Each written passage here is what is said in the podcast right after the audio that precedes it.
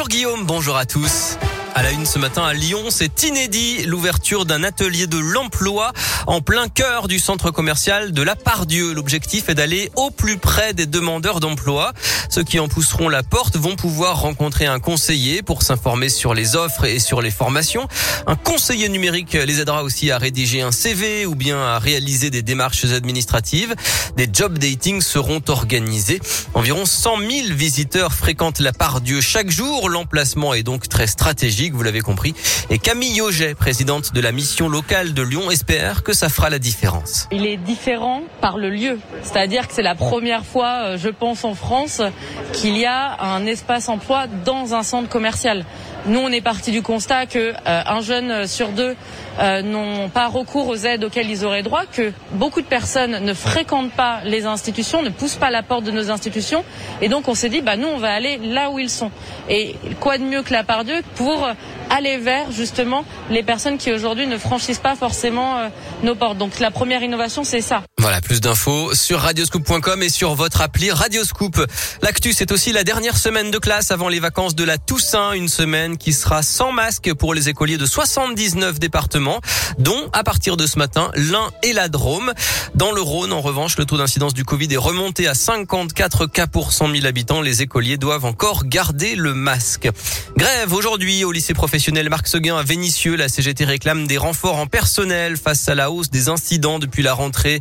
Le chahut, la dégradation des locaux, des injures, des menaces, des bagarres et même des introductions d'armes selon le syndicat.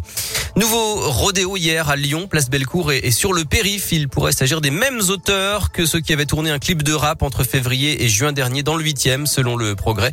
Il n'y a pas eu d'interpellation. Et puis à Clermont-Ferrand, deux pilotes présumés de deux roues ont été mis en examen ce week-end, selon la Après un rodéo qui avait coûté la vie à une dame de 81 ans jeudi, elle a été percutée par un deux, par un deux roues qui avait grillé un feu rouge en faisant une roue arrière.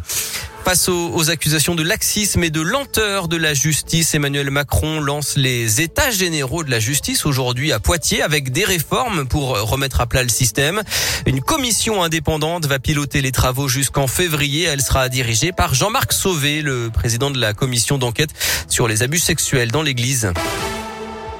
Le sport maintenant et le basket euh, après sa première défaite en Euroleague dans la semaine, Villeurbanne a perdu aussi pour la première fois de la saison en championnat hier à Strasbourg, 82 à 74 en clôture de la quatrième journée, une défaite malgré les retours de David Laïti et d'Antoine Dio. L'Asvel est première ex avec cinq autres équipes avec euh, un bilan de trois victoires et une défaite.